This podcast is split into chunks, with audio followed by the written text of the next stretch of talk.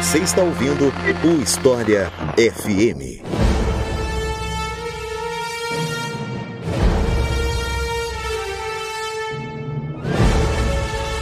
Hollywood, um lugar mais também sinônimo de cinema, mais precisamente cinema dos Estados Unidos. Eu sou Iclis Rodrigues, com a voz não muito boa porque eu tô gripado de novo, e aqui conosco pela primeira vez, Valdemar Dalenogari, a quem eu passo a palavra para se apresentar para vocês. Então, Dali, seja muito bem-vindo, fique à vontade para se apresentar. Valeu, quero muito agradecer pelo convite, porque eu sou também sempre escuto e tô muito contente de falar sobre esse tema. Eu vi que tu fez um post nas redes sociais e o pessoal também começou a me marcar, então foi ótimo que a gente já tava um tempo para fazer essa, essa colaboração, né? E eu Quero falar então que minha formação também é toda na área da história, graduação, mestrado, doutorado. Toda a minha carreira ela é na área política e agora mais recentemente eu estou fazendo a transição da política bruta apenas para política e cinema, né? Então eu finalizei agora recentemente um meu primeiro estágio de pós-doutorado e claro, com foco de interesse não só na área da crítica, né, que eu atuo, que eu tenho um canal no YouTube focado só sobre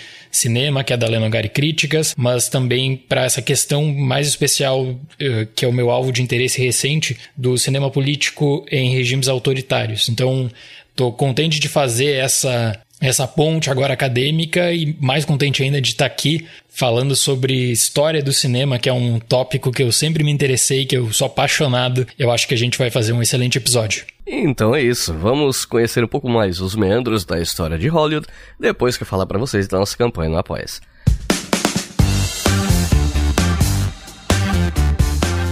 Afinal de contas, é a nossa campanha no apoia que financia esse podcast. Quem ouve o História FM tá careca de saber disso, mas sempre aparece alguém novo aí, então não custa avisar que a gente tem uma campanha que financia o História FM em apoia.se barra.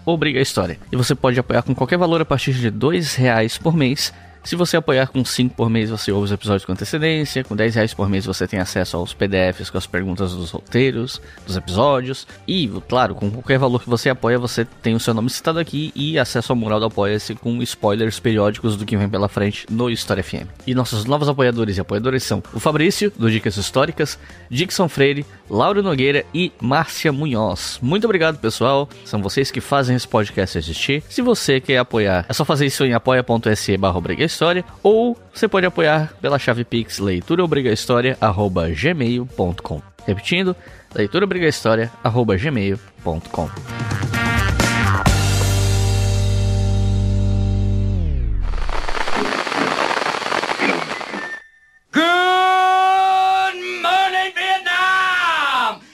This is not a test. This is rock and roll. Time to rock it from the Delta to the DMZ. Is that me?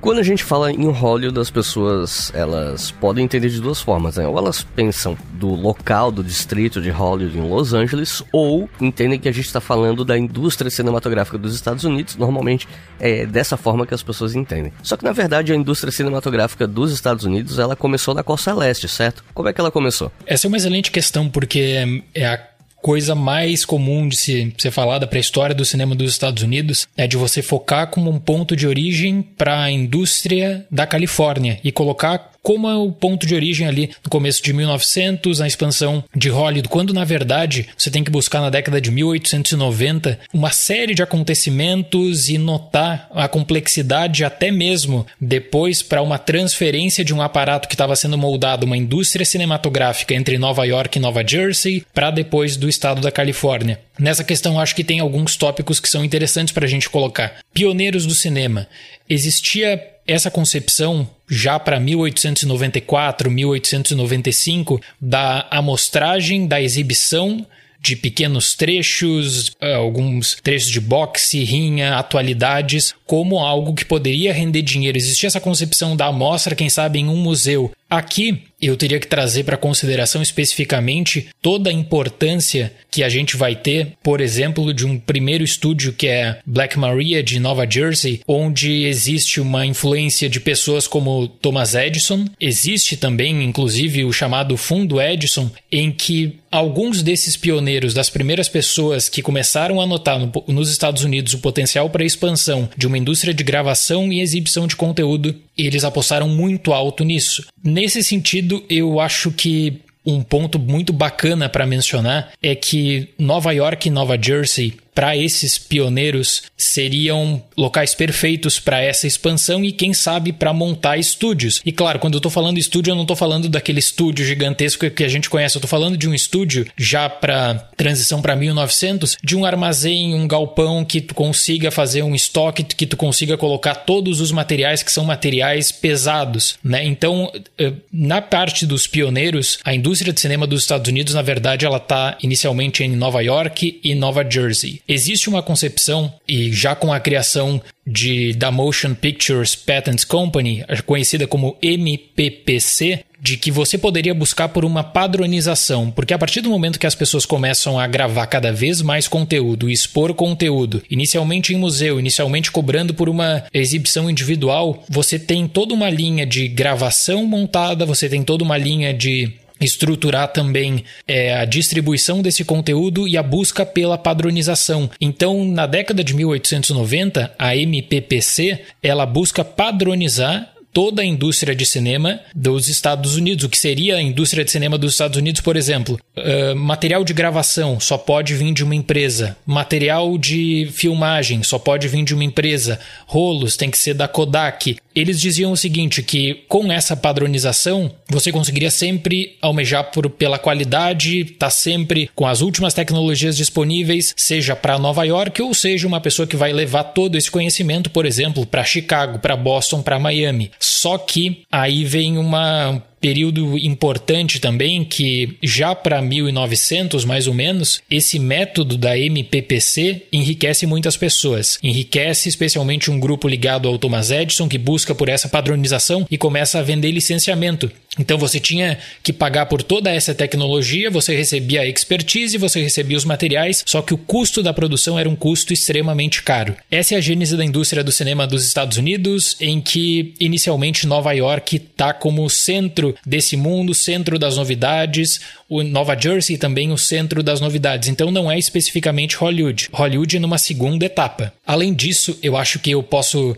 mencionar que quando a gente tem, por exemplo, um estúdio como Black Maria de Nova Jersey, eles estão fazendo vários experimentos. A ligação com a Europa é muito forte, existe a transferência de tecnologia da Europa. Você vai ter toda uma expansão e vai ter vai começar a ter já para 1900, 1905 companhias especializadas nesses licenciamentos da tecnologia do Thomas Edison e da equipe, como uma empresa que se chamava Kalin Company. Então você começa a criar não só um mercado, que é um mercado que chama atenção porque as pessoas gostavam de ver essas exibições, como um mercado também que começa a dar muito lucro. Só que aí a questão dá lucro para poucos. Com isso, outros produtores pensavam: mas espera aí, a gente está pagando muito mais caro para licenciar isso por um equipamento, por um filme da Kodak, do que para fazer um filme. Será que não é mais barato fazer um filme por conta própria? Será que não é mais barato é, pegar um material, quem sabe, da Europa, importar e colocar em um outro local? E aí que vem a transição para a Califórnia.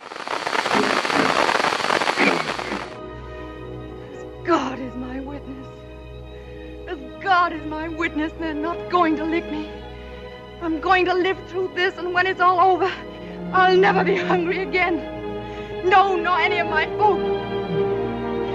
if I have to lie, steal, cheat, or kill, as God is my witness, I'll never be hungry again.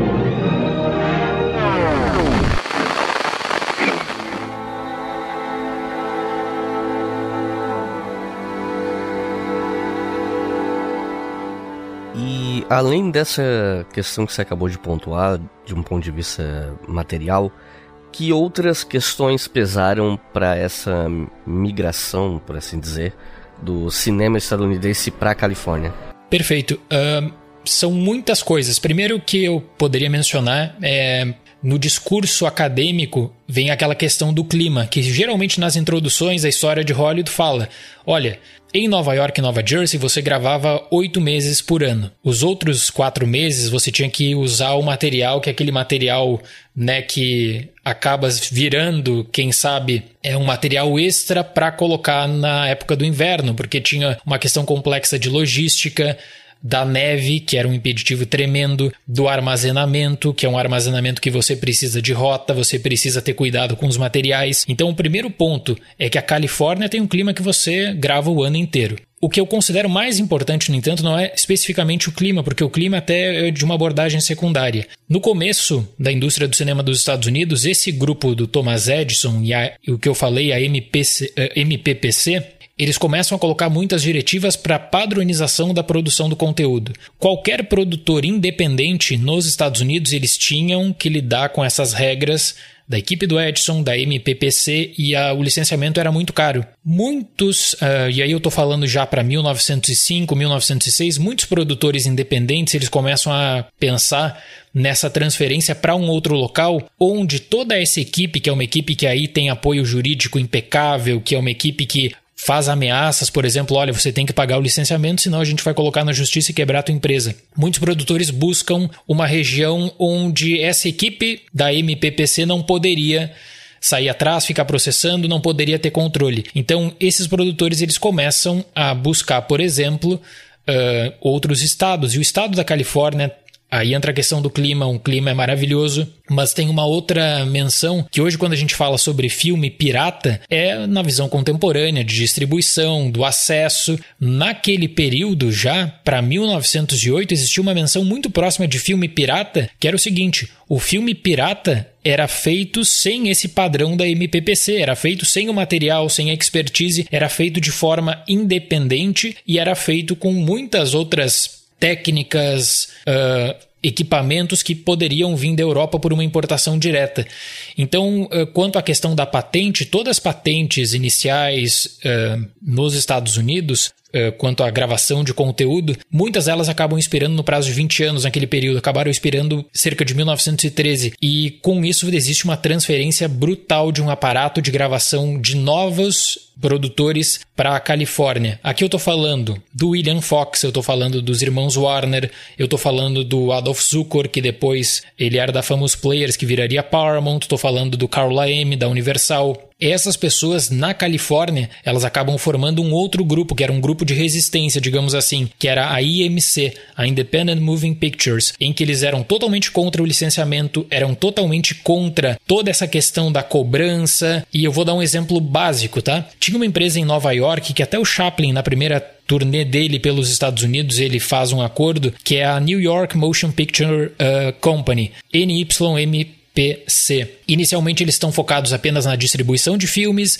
e aí eles começam a notar que a distribuição de filmes para a época com a taxa de licenciamento que eles tinham que pagar para esse grupo do Thomas Edison não valia a pena e que a empresa quebraria. Quando eles começam a burlar essa cobrança que existia do licenciamento do material, da expertise, eles fazem as contas e notam que com 200 dólares naquele período você produzia um curta, exibia esse curta e lucrava 2 mil, 3 mil dólares, o que era um baita dinheiro para a época por produção que, que a MPPC faz? Vão atrás dessa empresa, ameaçam essa empresa na justiça e isso não acontecia na Califórnia. Uma outra coisa importante aqui é que quando a gente faz eh, a comparação da aplicação da lei quanto à proteção de patente em Nova York era muito mais rígido. Na Califórnia, a corte do nono circuito não levava em conta patentes porque considerava justamente que a questão da gravação e reprodução era importante para a sociedade. Existe uma quebra do monopólio da MPPC. A MPPC ela cria até tenta criar uma empresa para distribuir filmes, que é bem importante entre 1908 e 1910, que é a General Film Company, só que com a transferência desses produtores independentes buscando uma condição melhor de trabalho para a Califórnia, aliado ao clima, aliado à facilidade de gravação, a um custo mais barato, muitos começam a pensar, opa, é a chance de aqui sim estabelecer uma indústria de cinema. Então tem um caso de um dos pioneiros, que é o William Zelig, que ele até tinha especulado fazer fazer uma indústria paralela cinematográfica na região de Chicago. formar um estúdio, contratar equipe, chamar profissionais e ele vai para a Califórnia porque na Califórnia as condições eram muito melhores, o clima da Califórnia é muito melhor. Você grava o dia inteiro e não teria empecilho para transporte, as redes eram boas, existia proteção jurídica. Então são muitos elementos que passa do clima, a corte na época do nono circuito, a quebra desse monopólio da MPPC, mas especialmente pela vontade desses realizadores independentes, né, de conseguir se afastar daquele grupo de Nova York e criar um circuito alternativo. Isso quer dizer que a indústria do cinema dos Estados Unidos em Nova York não seria mais importante, ficaria como um segundo plano? Não necessariamente, muitas empresas ainda ficam para Nova York. Só que esse grupo de Nova York e Nova Jersey, eles começam a perder influência porque a partir de 1912, uma série de estúdios são formados na região de Los Angeles. Tem uma história muito curiosa que é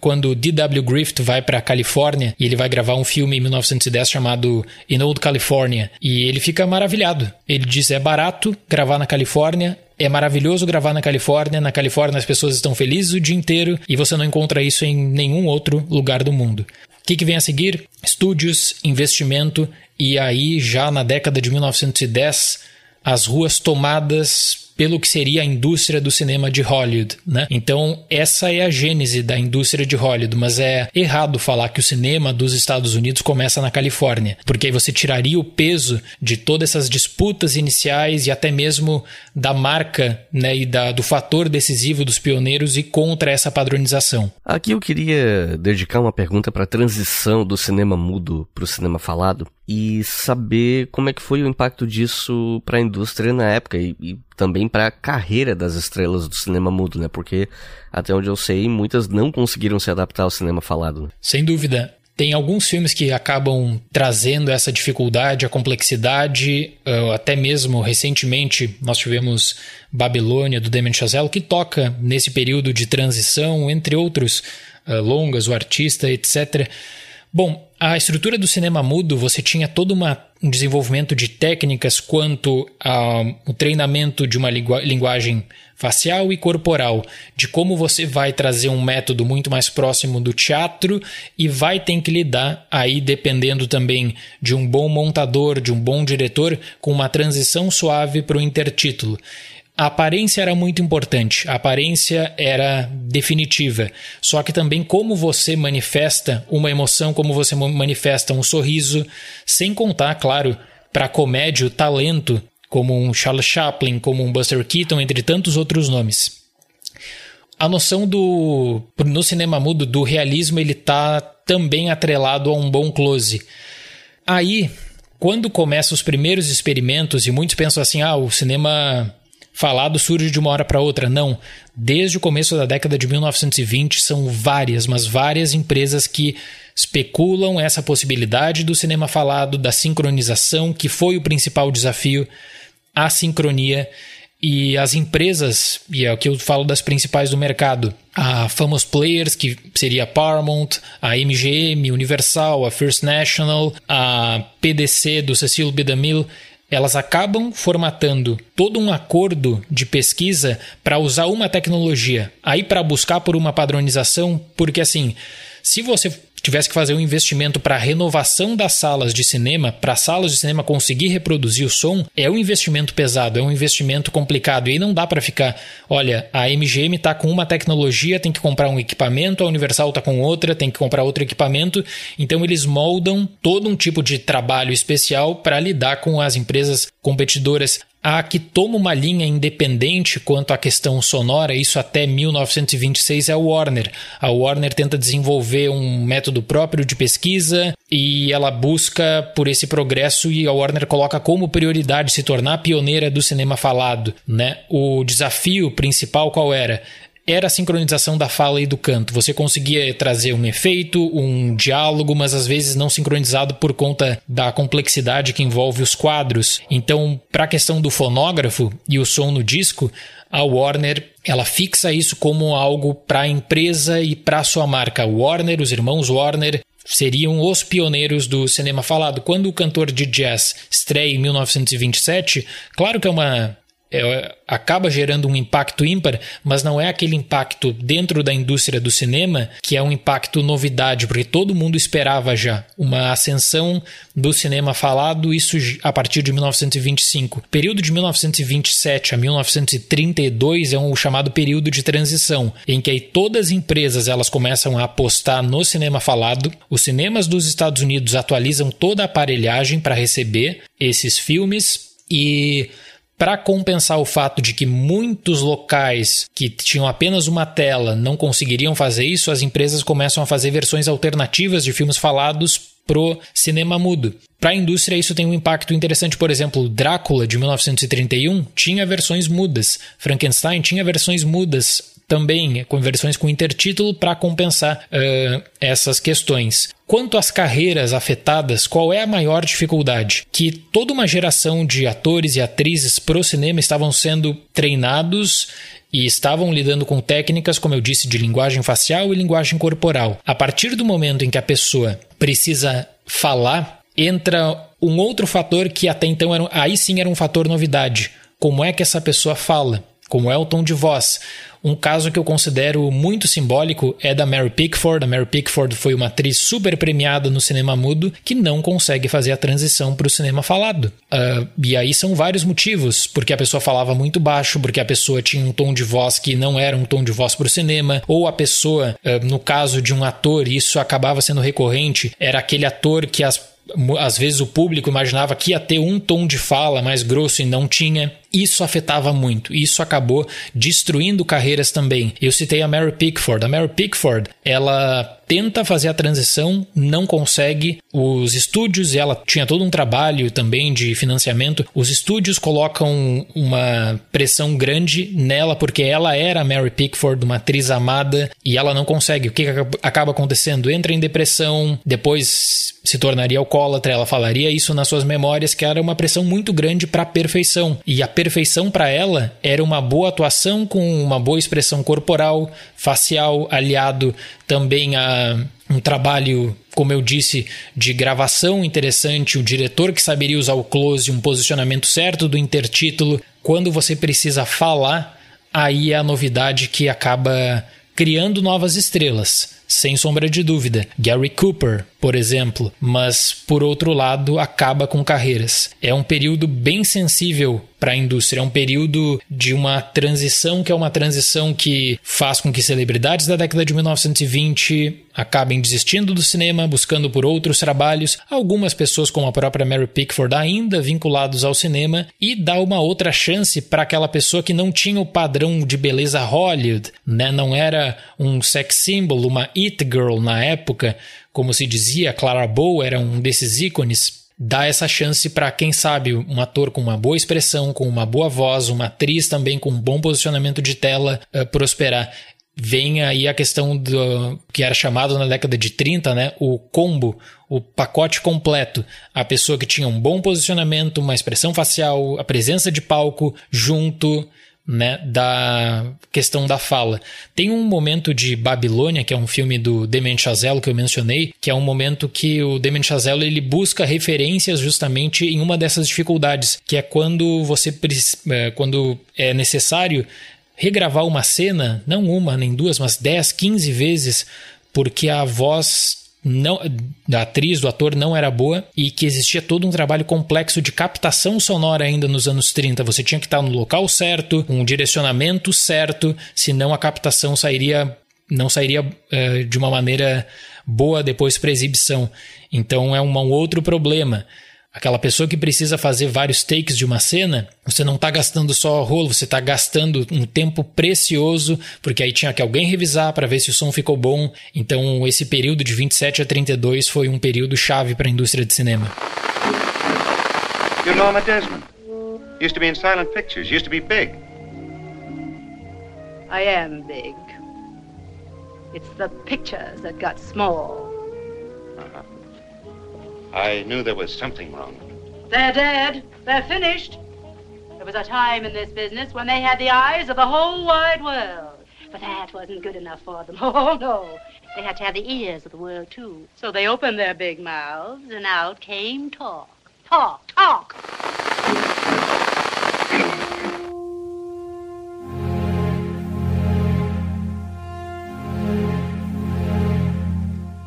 E o que, que a gente pode falar do cinema hollywoodiano durante a Segunda Guerra Mundial? Eu sei que você falou bastante sobre esse tema na área de membros do teu canal no YouTube, e, né, você conhece bem o assunto, então ao invés de direcionar a pergunta para uma coisa mais específica, eu vou deixar em aberto, que daí você pode comentar da forma que tu achar mais conveniente. O que é que você falaria sobre o cinema hollywoodiano na Segunda Guerra? Perfeito. Eu vou fazer uma menção prévia só a um outro período de transição que aí, e por que eu digo isso? Porque na Segunda Guerra você sente, né, que é o período da criação de um código de censura que era chamado Código Reis, em que nesse código, que existe toda uma concepção para 1927 do que não pode fazer, do que tinha que ter cuidado para fazer. Os próprios estúdios eles acabam adotando uma série de medidas temáticas, uh, evitam questões complexas referentes à sexualidade, por exemplo, a questão moral sobre crimes e a partir do estabelecimento do Código Reis, que vem também com força por conta do cinema falado, existe um controle muito grande mesmo, mas muito grande mesmo do que era produzido nos cinemas dos estúdios nos Estados Unidos. Em 1934 existe a criação da a PCA, a Production Code Administration, em que para você conseguir exibir um filme num cinema dos Estados Unidos tinha que pedir uma licença. Só que para conseguir essa licença você tinha que enviar o filme, claro, né, para um aparato de censura, você tinha que enviar o filme para aprovação. Então um filme que tinha um tema, não né, um tema mais controverso, era um filme que voltava para o estúdio e o estúdio tinha que fazer um novo corte. Depois tudo isso acaba sendo completamente ampliado de ponto que existiam pessoas da PCA dentro dos estúdios revisando roteiros. Vou dar um exemplo que atinge a Segunda Guerra Mundial já para entrar sobre o cinema dos Estados Unidos na Segunda Guerra Mundial. Hoje em dia, muitos se perguntam o seguinte: olha, se o cinema dos Estados Unidos tinha uma influência muito grande na década de 1930, por que, que o cinema dos Estados Unidos não criticou abertamente o Hitler, porque o cinema dos Estados Unidos demorou tanto a fazer um filme que acabava colocando em pauta uh, questões complexas da Alemanha nazista, porque você vai ter um filme chamado Confessions uh, of a Nazi Spy em maio de 1939, para a guerra que começa em setembro de 39, que é um filme da Warner. Justamente por conta do Código Reis também existe toda uma linha de pesquisa, de trabalho em que fala que Hollywood acaba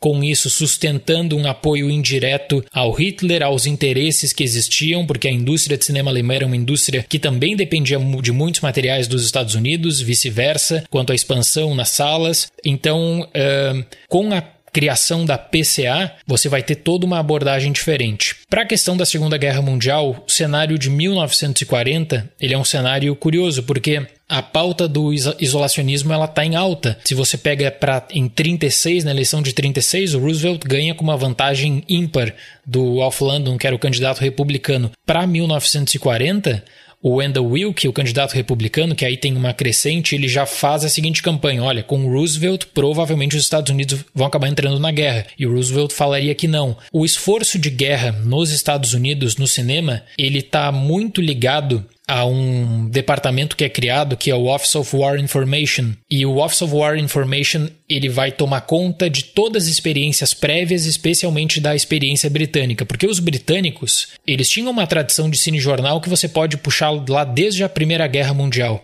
Os britânicos eles tinham uma expertise, por exemplo, no cinejornal e eles precisaram reformular tudo isso na década de 1930, especialmente né, pela crescente nazista, pela ameaça de uma guerra, e quando, depois do período da Guerra de Mentira, quando começa a Blitz, de fato, quando começam os ataques em Londres, o cinema britânico tem um tratamento muito curioso de usar a questão da, dos ataques alemães como um elemento para criação de uma identidade nacional de união a partir do audiovisual, onde você mostrava a dor, o sofrimento, aquela casa destruída no centro de Londres, alguém que perdeu, uma, uh, perdeu os parentes na madrugada anterior e que tinha que trabalhar para o esforço de guerra. Os Estados Unidos sabiam dessa, eles sabiam dessa experiência. O que, que é feito na Segunda Guerra nos Estados Unidos? Esse Office of War Information, eles decidem dar um tratamento mais leve da Segunda Guerra Mundial. Eles valorizam os esforços, valorizam o patriotismo, especialmente do período de 1941 a 1943. Os cinejornais, eles acabam sendo muito relevantes porque você tinha exibição de um filme e antes recebia o cinejornal com as atualizações da guerra, em que o cinejornal traria aquela cobertura do que acontece junto de todo um discurso político, do porquê se alistar, do porquê que os Estados Unidos estão em guerra, também para quebrar uma possível crítica, né? Olha, o Roosevelt descumpriu a sua promessa. Não era bem assim. Os Estados Unidos eles tinham sido atacados para a administração Roosevelt e eles precisariam dar essa, dar essa resposta. Então, na produção de cinema de 1941 a 1943, especialmente, você vai ter uma abordagem que ela é uma abordagem diferente dos britânicos, que aí já mostra um pouco mais o sofrimento, a dor. Os Estados Unidos eles deixam isso para a partir de 43 antes é de você construir essa moral para justificativa da guerra guerra, para justificativa do porquê que os Estados Unidos uh, estão em guerra. Eu trabalhei recentemente, eu finalizei um curso sobre, sobre essa temática e foi muito bacana pegar exemplos do que era feito no Reino Unido e comparar com o que era feito nos Estados Unidos, porque a guerra é a mesma. A abordagem de uma batalha ela parece semelhante no papel, mas ela tem uma definição completamente diferente de fato dos Estados Unidos a partir do Office of War, of War, Information, buscando o esforço do americano que está na guerra e do britânico falando o seguinte: o nosso território está ameaçado, vamos usar isso para essa união nacional para combate ao nazismo. Uma outra coisa que eu acho que é importante mencionar é que, especialmente a partir de 1939, a indústria de cinema nos Estados Unidos ela passa a ser constantemente vigiada pelo FBI por duas vertentes. A primeira vertente é pela possibilidade de simpatizantes nazistas estarem envolvidos no complexo de produção hollywoodiano. E a segunda coisa era do medo de que, por conta da Segunda Guerra Mundial, da proximidade com a União Soviética, que se torna uma parceira estratégica para o esforço conjunto contra os nazistas, especialmente na Europa, de que com isso os comunistas em Hollywood começassem a trazer pautas ideológicas para as produções cinematográficas. Então era algo que foi pensado nos anos 40. O FBI cria uma divisão para monitoramento do cinema dos Estados Unidos que acabaria depois aí sendo usada no período dos anos 50. Last night see, in this world, there's two kinds of people, my friend. Those with loaded guns, and those who dig. You dig.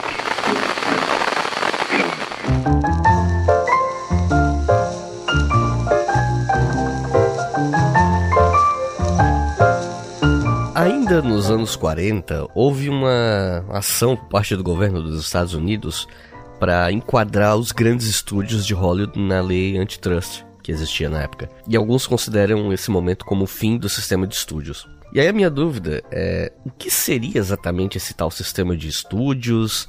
É, você pode explicar pra gente qual foi o impacto dessa, dessa ação do governo na indústria, enfim? Perfeito, uma excelente questão, é, porque é um caso icônico. Você tem toda a formatação é, do sistema de estúdio da chamada Hollywood clássica, em que o estúdio ele tinha total controle de tudo que era produzido e de tudo que era exibido. Os grandes estúdios de cinema dos Estados Unidos até 1948 nunca perdiam dinheiro. Todo filme por pior que tivesse sido eh, a questão quanto a gasto, ele conseguiria gerar um retorno nos cinemas. Por quê? Porque a partir do momento que você controla a, um filme, o, toda a estrutura de um filme, desde a pré-produção até a exibição, você está formando um oligopólio. Você está colocando em prática ali algo que não existia como competir. Em 1948 chega na Suprema Corte um caso que é conhecido como Estados Unidos América contra a Paramount Pictures, mas é, o, nome é contra a Paramount, mas na verdade era contra todas todos os grandes estúdios de cinema. Por quê? No sistema de estúdio, você tinha a produção, vamos colocar, de um filme muito aguardado, de um grande ator, de uma grande atriz, e no sistema de estúdio, para você comprar esse filme, você não podia comprar esse filme de forma isolada, com num cinema, e exibir de forma isolada. Você tinha que comprar esse filme, só que o estúdio colocava junto no pacote um curta e colocava um outro filme, quem sabe de um ator desconhecido, ou de uma atriz que é promessa, ou mesmo aquele filme que teve muito problema de produção. Se você queria exibir aquele filme super aguardado, se você queria exibir aquele filme que tinha já várias notas em revistas, jornais, tinha que pegar automaticamente outros filmes do mesmo estúdio. Essa prática era conhecida como block booking. Os cinemas eles fechavam horários para exibir filme da Paramount, filme da Warner e junto do block booking essa outra tática é da chamada compra cegas. O exibidor ele não sabia o que, que ele estava comprando.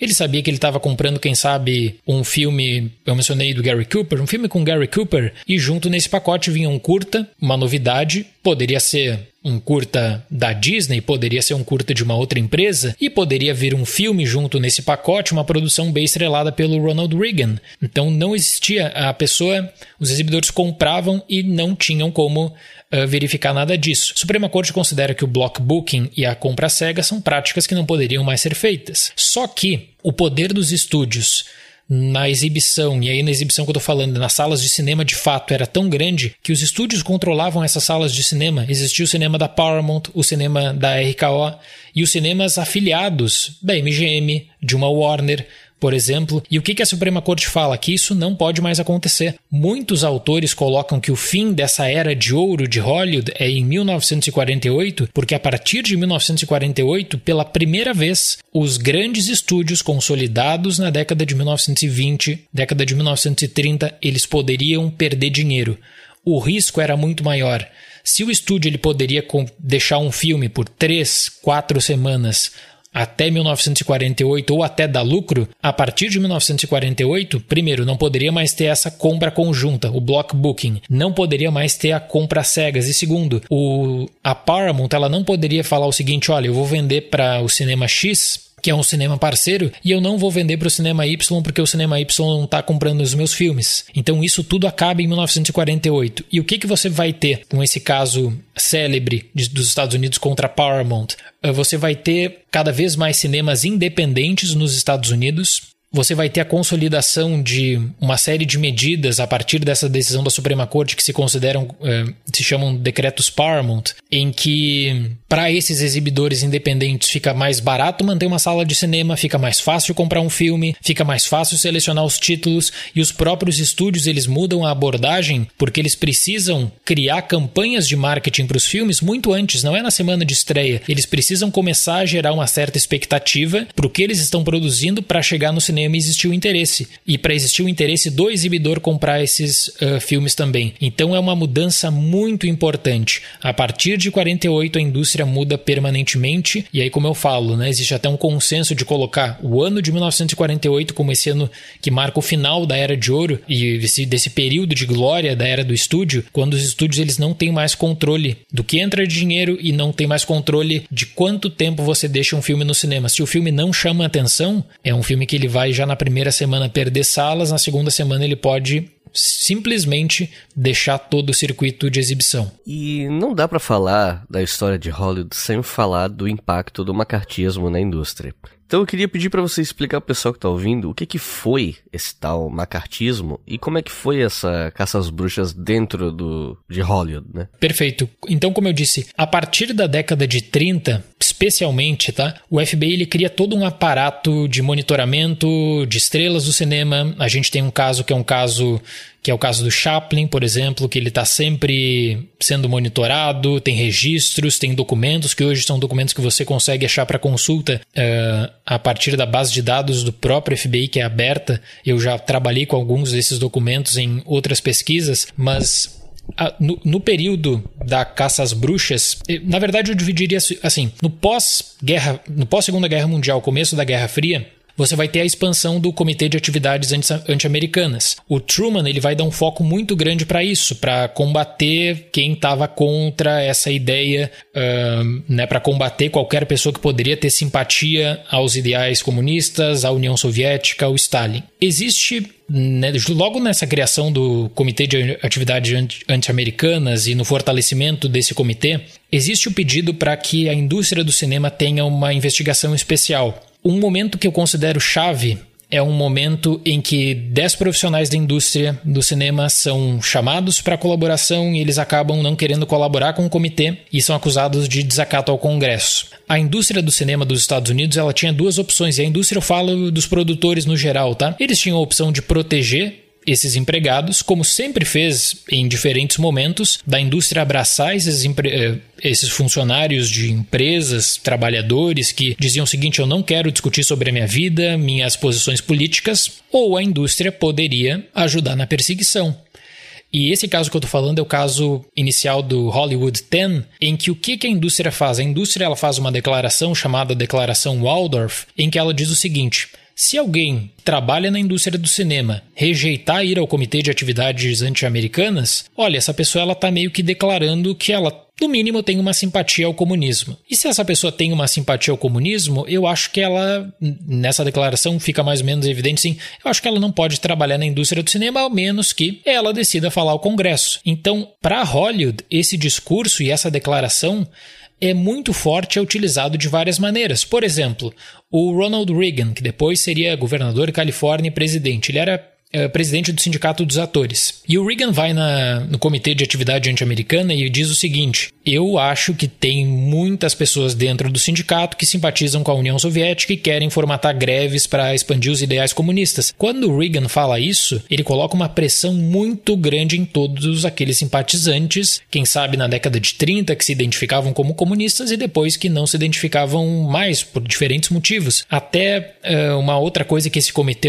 usava e abusava era do anacronismo, né? Porque uma coisa era ter uma simpatia ao ideal comunista na década de 30, para muitos existia até essa simpatia muito mais ligada a uma ala da esquerda do New Deal, em que acreditava realmente que as políticas do governo Roosevelt poderiam mudar na base da conversa, em que as pautas na Califórnia das greves seriam fortalecidas. Tem mesmo agora está em alta discussão sobre o Oppenheimer, que não tem, não está envolvido na indústria do cinema, mas o Oppenheimer ele acaba sendo vítima também desse anacronismo no momento em que ele está na década de 50, sendo avaliado por coisas que ele fez nos anos 30. Isso no cinema não foi diferente. Profissionais do cinema dos anos 50 começaram a ser avaliados por atitudes, por coisas que aconteceram nos anos 30. Então, o que, que acontecia naquele período? As grandes revistas do cinema, especialmente a Hollywood Reporter, eles começaram a fazer uma série de publicações de listas de pessoas que eram consideradas comunistas ou simpatizantes de ideais comunistas ou simpatizantes da União Soviética ou que falaram bem da União Soviética em algum período. Tem muitos casos que são casos importantes, são casos discutidos. O caso do Dalton Trumbo virou filme. Inclusive, eu dividiria em duas fases tudo isso, tá? A primeira fase, que é a eh, de 1946 a 1950, é uma fase de tentativa a ataque na credibilidade dessas pessoas. Porque se uma pessoa tinha o um nome publicado na The Hollywood Reporter, que é uma revista até hoje muito importante para o cinema, ela poderia desmentir a Hollywood Reporter e participar do comitê no Congresso, ou ela poderia ficar calada. Esse tipo de lista acaba atingindo a credibilidade quando a própria indústria decide não contratar qualquer pessoa que tivesse suspeita de vínculo com qualquer tipo de grupo, atividade considerada comunista. Na fase 2, que aí a gente está falando de um mecartismo que é o mais tradicional e discutido, a gente está falando de concepção, por exemplo, de ameaça, de lista negra, de nomes importantes entre produção, direção e roteiro, especialmente, que eram nomes que estavam alinhados ou que eram nomes que tinham simpatia, que foram membros do Partido Comunista, dependendo da situação, e que eram proibidos de trabalhar, que não poderiam ter o seu nome nos créditos ou que se tivesse que trabalhar, tinha que inventar um pseudônimo, tinha que inventar uma outra identidade, como no próprio caso do Dalton Trumbo. A partir de 51, com a expansão da TV também nos Estados Unidos, como a gente estava falando de uma indústria muito forte, que é a indústria do cinema, muitos políticos, especialmente republicanos, usam esse período para conseguir ganhar popularidade. O próprio Nixon, o Nixon ele usa a televisão como uma aliada nos discursos dele, chegaria depois à vice-presidência com na chapa do Eisenhower. Então, na segunda fase, que eu considero que começa em 51, para a indústria do cinema, o macartismo vem com a lista negra e vem com a chamada Hollywood Blacklist, né? E vem com a chamada lista cinza também. A lista cinza é até pouco discutida, mas era composta por profissionais que quem sabe tinham simpatia aos ideias comunistas, só que não estavam no que eu vou chamar de linha de frente de visibilidade. Não era um diretor, não era um produtor, não era um roteirista, ator, atriz. Era uma pessoa da parte técnica que não conseguiria um emprego numa MGM, não conseguiria numa Paramount, numa Warner, mas conseguiria num estúdio menor, conseguiria uh, num estúdio de menor expressão, um estúdio que está começando apenas ou em uma outra empresa. A pressão ela é muito grande. Então, muitas pessoas deixam os Estados Unidos, buscam refúgio em outros países e outras. Você tem casos do Trumbo, é o que é mais fascinante, eu considero, né, que precisam gerar ali uh, todo um novo tipo de esquema para continuar trabalhando porque assinar um nome Dalton Trumbo já era algo que não poderia ser feito nesse período do macartismo. look you to eat. I want you to rest well, and a month from now, this Hollywood big shot's gonna give you what you want. Too late. They start shooting in a week. I'm gonna make him an offer he can't refuse.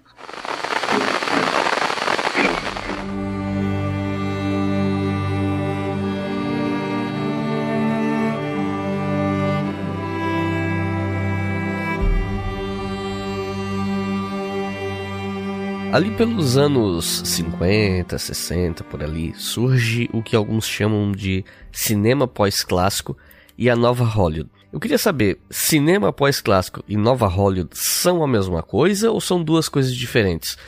E eu queria saber quem eram os principais expoentes dessa nova Hollywood, quais são os grandes filmes clássicos que ela produziu, enfim, qual era o, o estado de Hollywood quando essas mudanças aconteceram. Porque, né, se a gente está falando de uma nova Hollywood, a gente está falando também de uma Hollywood que está mudando, né, que está ficando para trás, né. Perfeito. Tem uma terminologia interessante que é a da velha Hollywood também, porque existia nesse controle que os estúdios tinham até a década de 40, a certeza de retorno financeiro, e já nos anos 50, alguns gêneros populares eles começam a dar, quem sabe, indícios de esgotamento.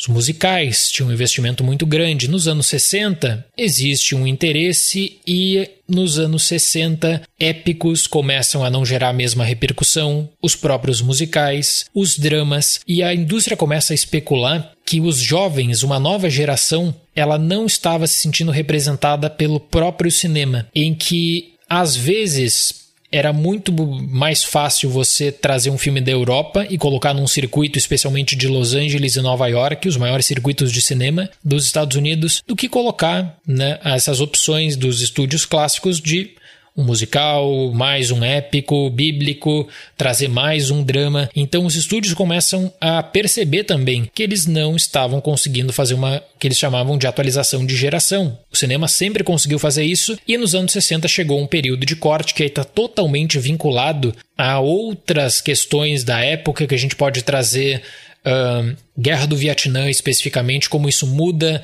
também a própria relação com a cultura e atinge o cinema. A comparação que a gente pode fazer aqui é com outros movimentos de outros países, seja para a formatação de um novo cinema, de uma nova onda, de avanços, de rupturas.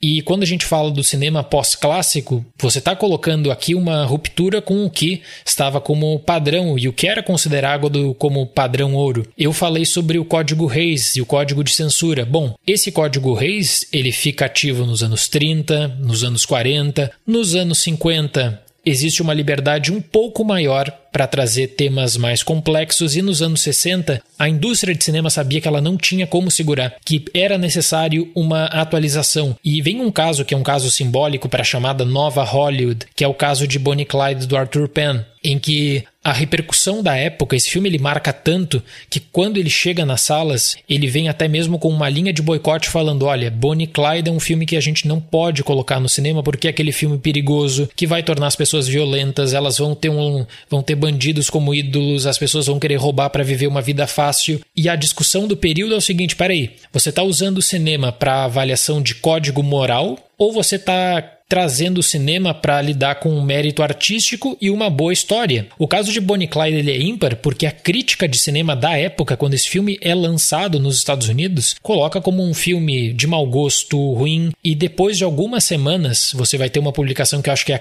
da crítica mais conhecida da Pauline Kael, que é uma crítica lendária de cinema que deixa deixou uma vasta obra em que ela propõe uma revisão de Bonnie Clyde e Muitos que inicialmente fizeram também toda uma anotação quanto à questão da, da repercussão de Bonnie Clyde acabam revendo isso. Acabam colocando o seguinte, não, mas espera aí, esse filme ele está lidando com a violência de uma forma que não estava sendo abordada, então é a chance de, sim, é a chance de do próprio cinema levar isso como um aprendizado. O fim do Código Reis Uh, a questão da criação de um método de classificação indicativa nos Estados Unidos ela é muito importante. Quando a gente está falando da nova Hollywood, a gente está falando de um movimento também. A gente está falando o seguinte: os estúdios sabiam que eles não estavam se conectando com os jovens. Os estúdios, isso quer dizer que os estúdios deixariam de fazer os seus filmes tradicionais de dramas, musicais, épicos? Não. Eles diminuem de forma considerável. Os estúdios eles começam a apostar em nomes, e aqui eu poderia citar tantos: Arthur Penna, eu poderia citar o Brian De Palma, o George Lucas, Scorsese, Paul Schrader, Romero, uh, Spielberg. A gente tem uh, várias obras do Francis Ford Coppola que são super interessantes para levar para discussão, em que os estúdios colocam um poder e um viés criativo muito grande na mão desses realizadores, em que os estúdios colocam às vezes a seguinte definição: olha, você tem um pequeno orçamento disponível, mas você vai ter toda a liberdade para criar o seu filme. Você não precisa estar tá preso num estúdio em Los Angeles. Você pode, se quiser, gravar na rua, se quiser, fica ao teu critério e em muitos casos, especialmente da Paramount, da MGM, existia um contraponto. Se você entregar um bom filme, a chance de você ter um investimento grande é muito grande também. Então era meio que aquela questão da cobrança, né? Olha, abusa da tua criatividade, do teu potencial, porque aí você vai ter um, uma longa carreira e aí sim a gente vai começar a lidar com uma verba maior então existem muitos casos de filmes, se você pegar a carreira desses que eu citei, uh, de investimentos baixos, de investimentos, filmes muito baratos, uso de não atores às vezes, e que acabam gerando uma boa repercussão, uma boa bilheteria na medida do possível, com uma boa distribuição e acabam aí fazendo todo um método que é muito importante nos anos 70, que dá uma liberdade maior para o realizador. Agora, esse período da nova Hollywood, ele tem altos e baixos, ele tem filmes que são memoráveis de todos esses diretores, só que ele vai entrar num ponto de esgotamento em um período de uma década praticamente. Vamos lá. Pega um nome como William Friedkin. William Friedkin é um nome que conseguiu repercussão mundial com o Exorcista. O lançamento de O Exorcista nos Estados Unidos ele gera um fenômeno cultural também de tem que assistir o filme, de um filme polêmico, um filme que é, tem ameaça de ser banido, que é um filme pesado demais, é um filme de horror que as pessoas estão desmaiando, toda aquela repercussão. E aí, por conta dessa repercussão, o Friedkin ele consegue dinheiro para fazer outros projetos para tomar uma abordagem ainda mais autoral. E ele vai fazer isso, por exemplo, no caso de Comboio do Medo, Sorcerer, que eu adoro. É um filme que eu adoro mesmo da filmografia do Friedkin. Só que tem uma péssima repercussão na bilheteria. É um filme que não tem, uh, não consegue gerar lucro para o estúdio e o estúdio começa meio que a apontar o dedo e falar o seguinte: olha, não dá para dar muita liberdade para esse pessoal porque eles abusam da sorte. Pega o Francis Ford Coppola também, toda a questão complexa de bastidores de várias produções. No caso do Friedkin de Comboio do Medo, o timing do lançamento foi horrível, porque o filme estreou após Star Wars, que era um fenômeno, né? Nem preciso falar o fenômeno que é Star Wars. Uh, Comboio do Medo fracassou. Caso da nova Hollywood também, um outro icônico, muito discutido, Portal do Paraíso, do Michael Cimino, que aí sim, para muitos autores e para muitas Uh, muitos acadêmicos que estudam especificamente uh, o período da nova Hollywood, o caso do Portal do Paraíso, que é um filme que ele vem conseguindo uma outra repercussão com diferentes cortes, que não é aquele filme que acabou sendo considerado para muitos o mais odiado do seu período. Uh, mas ainda assim existe o consenso de que é um longa importante para uma mudança de visão do estúdio, em que o estúdio fala: tá vendo? É isso que acontece quando você solta dinheiro e muito dinheiro nas mãos sem qualquer tipo de controle criativo. Então a nova Hollywood ela começa com os estúdios abrindo mão desse controle criativo, que foi muito importante para a consolidação de métodos e sistemas tradicionais nos Estados Unidos, passando depois também aí para retirada de todo esse poder, porque quando acabava gerando prejuízo, você não tinha como recuperar. Inclusive, para quem tá ouvindo e talvez seja perdido, o Michael Cimino, ele vinha, né, do, do Oscar pelo Franco Atirador, tava super em alta. Perfeito. E, e aí ganhou toda aquela verba pro Portal do Paraíso, enfim. O resto é história. Obi-Wan never told you what happened to your father. He told me enough. He told me you killed him. No. I am your father.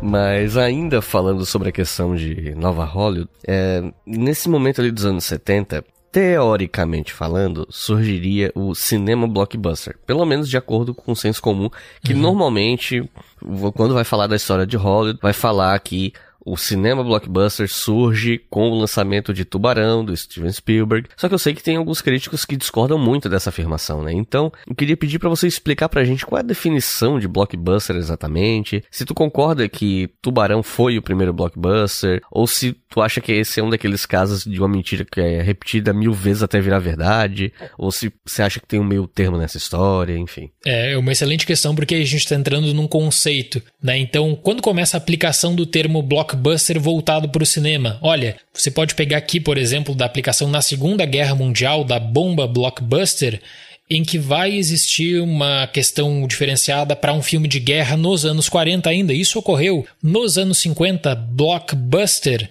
era um sinônimo de um grande espetáculo. Covades, de 1951, no material promocional desse filme, tem blockbuster, esse espetáculo que você precisa assistir no cinema. Isso é um conceito. Agora, o blockbuster, como a gente conhece nessa definição, eu gosto muito de um texto do autor é, Tom Sean, que ele diz o seguinte: o blockbuster é aquele filme que ele uh, se torna um fenômeno de repercussão, seja por debate ou por atrair um público a assistir de forma recorrente um mesmo filme. E aqui a gente tem que ter em conta o seguinte, que o blockbuster ele muda permanentemente a questão do, da própria indústria cinematográfica. No caso de Tubarão, eu considero que Tubarão é o protótipo do blockbuster moderno. Por quê? Antigamente, a indústria cinematográfica usava o período das férias de julho para descarte. Hoje em dia é o contrário, o período de descarte é aquele período do começo do ano. Mas antigamente existia a seguinte concepção: olha, nas férias de julho o pessoal tem mais tempo livre,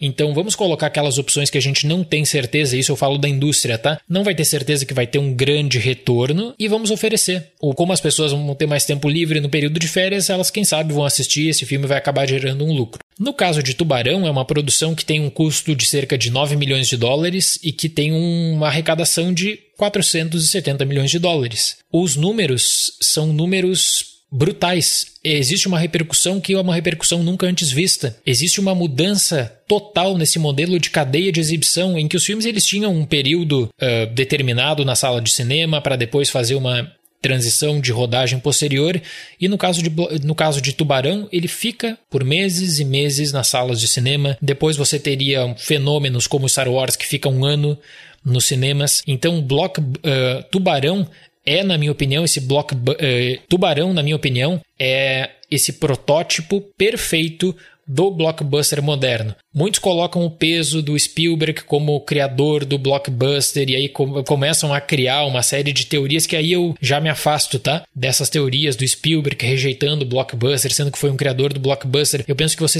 sempre tem que colocar no contexto. E pro contexto dos anos 70, a forma como o Tubarão foi lançado numa janela específica entre junho e julho, a arrecadação que esse filme teve, a forma como existe um fenômeno cultural em torno de Tubarão, em que as pessoas elas querem assistir porque Tubarão é um evento cinematográfico. A pessoa não pode deixar de assistir Tubarão e como isso contagia outros mercados e o marketing em outros países, não foi visto, não tinha sido visto ainda pelo cinema. Você tinha fenômenos localizados de uma semana, duas semanas de repercussão, como o Exorcista que eu citei previamente. O caso de Tubarão ele é ímpar porque a partir desse período os estúdios começam a procurar o seu próprio tubarão, seja por temática, seja por aquela questão também de visibilidade. Será que uma Paramount, será que uma MGM, uma Warner elas conseguem fixar o seu tubarão na janela e gerar a mesma repercussão por um ano, você está falando de um número aqui que você poderia bancar várias e várias produções. Então existe o desejo de formatação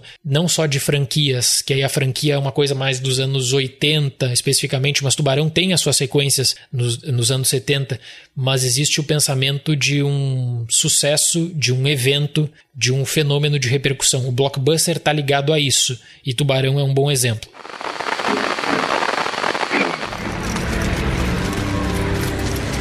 Sir?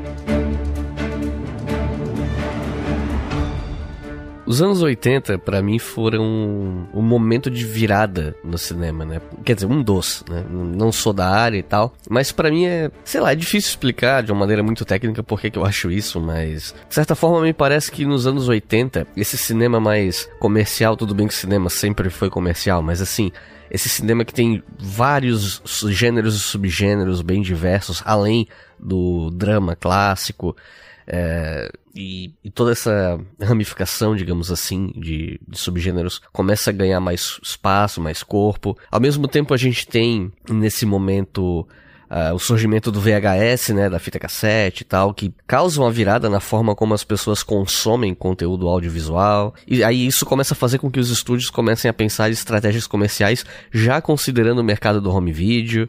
É, às vezes alguns filmes sendo feitos direto para home video também. E é um momento de crescimento dos filmes com o estereótipo do machão herói de ação, que, né, bem no contexto do governo Reagan. E eu sei lá se isso é uma visão equivocada minha ou não, mas me parece que, embora o cinema sempre tenha sido um produto antes de qualquer coisa, é nos anos 80 em que essa separação que as pessoas costumam fazer do filme arte, o filme cabeçudo, o filme do Oscar de um lado, e o cinema pipoca, o cinema popular do outro, fica mais nítida nessa década, né? E aí, é, fazendo uma ponte com algo que você mencionou na resposta anterior, ano passado eu tava lendo uma crítica do filme Os Fablemans, do Spielberg, uma crítica que eu detestei, diga-se passagem, e no texto o crítico, ele descia a lenha no Spielberg, dizendo que embora ele fosse o Spielberg, né, um dos diretores que hoje reclama da predominância dos blockbusters ou de herói, coisa do tipo, que às vezes acabam tirando de cartaz filmes menores, né, filmes mais autorais e tal. De acordo com esse crítico, o próprio Spielberg seria um dos culpados da indústria ter virado isso, né? E é engraçado quando eu lembro de uma entrevista que o Tarantino deu, não faz muito tempo até, que ele falou que a década passada foi a pior década da história do cinema, mas que antes dela, as duas piores décadas do cinema tinham sido os anos 50 e os anos 80. Mesmo ele dizendo que os anos 80 foi a época que ele mais viu filme, mais foi no cinema e tal. Enfim, botei um mil coisas aqui na pergunta, mas em termos gerais, o que, que a gente pode falar sobre o cinema dos anos 80? Eu acredito que dá para você fazer você falou sobre a era Reagan e dá para fazer uma menção dos dois momentos da era Reagan com o cinema também e como a indústria cinematográfica, no primeiro momento da transição do Carter para o Reagan, compra esse discurso de uma nova América dos Estados Unidos que vão estar em mudança, e depois lá na reeleição do Reagan em 84, daqueles Estados Unidos que está dando certo, que está prosperando, até porque a influência que o Reagan tem na indústria cinematográfica ela é muito grande. Como governador da Califórnia tinha uma influência grande, como presidente não deixa de ter essa influência. Eu sempre acho que, eu considero que na década de 80 é aquela última década em que você vai ter, por um determinado período, todos os gêneros do cinema com certa popularidade e alcance. Vou dar um exemplo. Nos anos 80 você tem a retomada do western, por exemplo, tem filmes do Clint Eastwood que geram interesse. Não que não vai ter nos anos 90, vai, mas você vai ter fenômenos mais isolados em torno de um, dois, três filmes. E nos anos 80 você tem consegue direcionar para quem sabe a questão da ficção, do drama e para uma coisa que ela acaba pesando muito no poder de decisão dos estúdios. E aí quando Tarantino fala da década de de 80, é, eu em todo o discurso dele, eu acho que tem uma coisa interessante que é o do fascínio que os estúdios começam a ter, não pelo filme, mas por como você vai ofertar esse filme no futuro e com uma pergunta: esse filme rende uma sequência? Hoje em dia isso tem alta novamente, né? Eu sempre brinco no meu canal que, por exemplo, para filme de terror hoje é muito, mas muito raro você ver um filme de terror com uma história fechada. Praticamente todos os filmes de terror dos Estados Unidos, produções dos Estados Unidos, vão deixar a porta aberta para uma continuação. E isso nos anos 80 ocorreu em diferentes vertentes, mas especialmente no terror, em que os estúdios estavam muito preocupados com franquias, seja uma franquia para ação, seja para fixação, justamente, né? E você falou bem dessa ação do Stallone, do Schwarzenegger, desses grandes nomes que acabam uh, virando nomes icônicos dentro uh, seus respectivos gêneros cinematográficos. Para o terror, a questão da sequência é ímpar e cada estúdio quer ter a sua franquia de terror. Aquela franquia de baixo investimento, mas que você cria um nome e começa a vender filmes baratos. Poderia dar o exemplo do caso da Paramount e do fascínio que a Paramount tem com Sexta-feira 13, a relação da franquia Halloween com a Universal. Uma outra abordagem para os filmes de ação, um filme de ação de um baixo investimento que gera uma franquia. Poderia pegar o exemplo de Rambo, poderia pegar mesmo filmes esportivos, o Stallone com um drama como Rock, que tem toda uma série de sequências também e tem várias produções que conseguem bons resultados de bilheteria. Então, nesse aspecto, eu considero que o período dos anos 80 rende filmes memoráveis, atrelado a um contexto político, então não tem como você descaracterizar isso da questão da ação, de pegar um duro de matar, por exemplo, e não levar em conta todo esse viés que existia dos anos 80 para os Estados Unidos. Eu falo e cito muito a importância seja quando eu estou faz, fazendo alguma palestra, quando eu estou formatando uma crítica, de sempre colocar o filme no seu contexto.